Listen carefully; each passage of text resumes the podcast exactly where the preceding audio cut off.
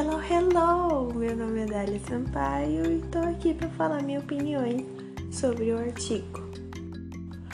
O que achei mais importante no artigo foi como foi construído, já que se começasse logo com o futuro pós-Covid e suas consequências, tenho quase certeza que não entenderia como deveria, com a profundidade que deveria.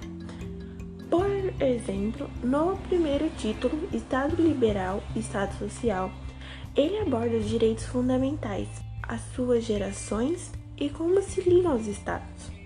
Assim, o autor analisa os aspectos históricos e econômicos. Por exemplo, no trecho que diz: Nesse período prevalecia no aspecto econômico os ideais igualmente liberais, não intervencionalistas individuais de Adam Smith onde o que vai gerar a riqueza das nações é o fato de que cada indivíduo procura seu desenvolvimento e crescimento econômico pessoal. Aqui ele se refere ao modelo econômico e os pensamentos da Revolução Francesa. Com esse começo, Coelho prepara o terreno para os próximos títulos. Inclusive, o primeiro ponto que mais me chamou a atenção está no último parágrafo desse título, onde diz que com o fim da Guerra Fria abriu-se espaço para debate acerca das questões globais, como meio ambiente, direito à informação e verdade, entre outros, todos no contexto da terceira geração dos direitos fundamentais. Apesar de não estar viva naquela época, esses debates impactam muito a minha vida, já que eles abriram portas para outros debates sobre assuntos tão importantes quanto. E acredito que, com a ajuda desses argumentos, temos os direitos que temos hoje, apesar de que algumas vezes não são respeitados. O segundo ponto foi como um tapa na cara, sinceramente. Afinal, até então, a única vantagem que os humanos tinham das máquinas era em serem humanos, mas ao que parece não. No décimo parágrafo do segundo capítulo fala: A inteligência artificial não apenas replica habilidades humanas, como supera-las por possuírem duas não humanas, a conectividade e a capacidade. Como isso me faz pensar em como o futuro não me parece algo formidável para os não máquinas, ou aqueles que não souberem se adaptar bem a esse futuro. A automação está com tudo ela já está acontecendo há muito tempo. Embora eu não esteja de fato sentindo essas consequências diretamente, isso com certeza vai impactar na minha futura carreira. O que me resta é desenvolver habilidades do cinto do Batman e me adaptar a todas essas mudanças que estão rolando. Bem, o terceiro ponto é renda mínima universal, como uma potencial solução para a crise no futuro. Como o autor fala no quarto parágrafo das considerações finais, isso me chamou a atenção porque o Brasil já tentou fazer isso com auxílio emergencial e, como sabemos, não deu muito certo. E é isso que me preocupa. O Brasil é um país de desenvolvimento que tem um governo corrupto e negacionista. Me preocupa como isso vai impactar no meu futuro e de outros milhares de jovens. Um futuro onde muitos não conseguirão entrar no mercado de trabalho ou ter uma carreira que lhe dê uma boa qualidade de vida. Pode ser pessimista da minha parte isso, mas são os fatos. Milhares de crianças adolescentes universitários tiveram sua educação altamente prejudicada com essa pandemia. Muitos estudantes não terão nem chance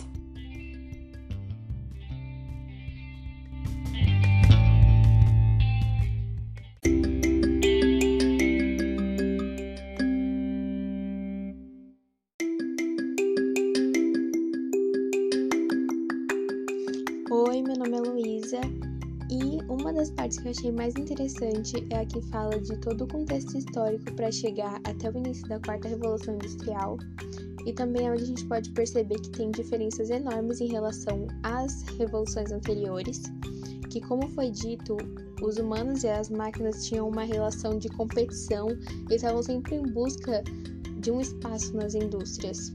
Mas essa nova fase se origina por conectar o mundo físico, digital e biológico, como disse Harari. Assim, é, não se limitando apenas às fábricas, mas também estando presente no nosso dia a dia, como os carros autônomos e a internet das coisas, que nos permite conectar qualquer objeto a uma rede Wi-Fi e a gente pode controlar esse objeto de uma maneira que a gente não está acostumado. Mas essa nova fase precisa também que as pessoas estejam sempre em mudança, que é uma das qualidades das máquinas. É, elas têm facilidade de atualização de softwares e os humanos vão ficar cada vez mais inúteis em determinados cargos, assim que gerando os desempregos, que é o que o texto compara com o aumento da taxa de desemprego no período pandêmico. Sendo assim também com os carros e aviões autônomos, que são referidos como menos perigosos, é, deixando os acidentes por falhas humanas desaparecerem. Mas isso me lembra muito o filme Wall-E, onde na nave que os humanos viajavam pelo espaço tinham robôs e máquinas que podiam fazer tudo para os humanos. Então eles já estavam obesos porque não precisavam nem andar. É, o filme venceu o Oscar de melhor animação e se passa no, no ano 2110, é, onde a Terra foi abandonada pelos humanos por conta do ar tóxico que impossibilitava a vida nela. Eu gosto bastante desse filme, pois ele mostra vários aspectos sobre a inteligência artificial.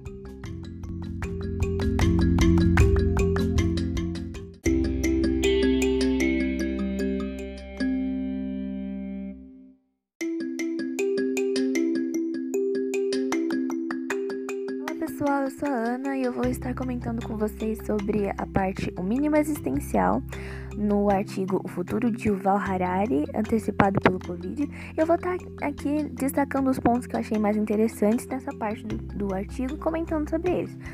Bem, o primeiro ponto que eu achei bem interessante aparece logo no começo do texto, que é a explicação sobre o que é o mínimo existencial. Eu gostei disso porque ele já me dá uma base grande do conceito sobre o que é mínimo existencial e assim, eu já compreendi melhor logo de cara.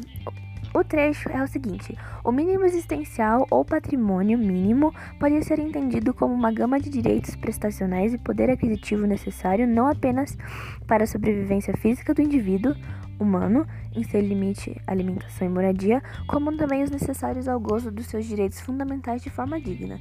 Eu gostei dessa parte porque assim logo de cara me explica bem o conceito do que eu vou estar lendo no artigo.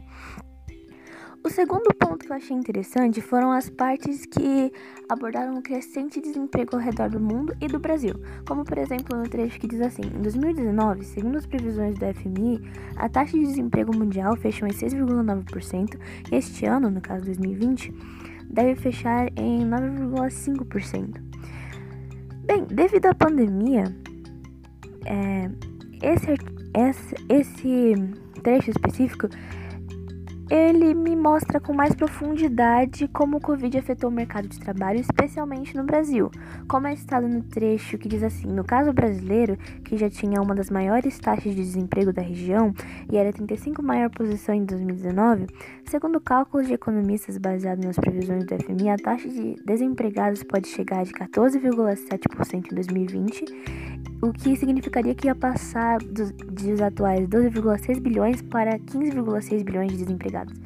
Assim, eu achei essa parte do texto interessante porque eu, estive, eu estava ciente de que a situação de desemprego no Brasil ela estava cada vez mais crescente. Porém, esses números eles me ajudaram a compreender melhor a profundidade de como isso estava crescendo e como a pandemia impactou muito mais é, essa crescente onda de desemprego, sabe? O terceiro ponto que eu achei bastante interessante, assim, foram vários pontos apresentados na parte que o Val Harari comenta sobre um possível futuro paralelo. Porém, de todos os pontos apresentados nessa parte específica, o que mais me chamou a atenção foi uma parte onde eles dizem assim: a crise econômica atual, desdobramento da epidemia global Covid-19, dentro de uma perspectiva gradual, dentro, perdão, dentro de uma perspectiva razoável, o surgimento de vacina eficaz, a reabertura gradual, etc., tende a encerrar no curto e médio prazo, servindo como ensaio para o futuro. Eu achei essa parte interessante justamente porque esse trecho ele me dá a esperança de que no futuro nós poderemos ter aprendido com essa crise, sabe, como diz ali, servindo como um ensaio para o futuro.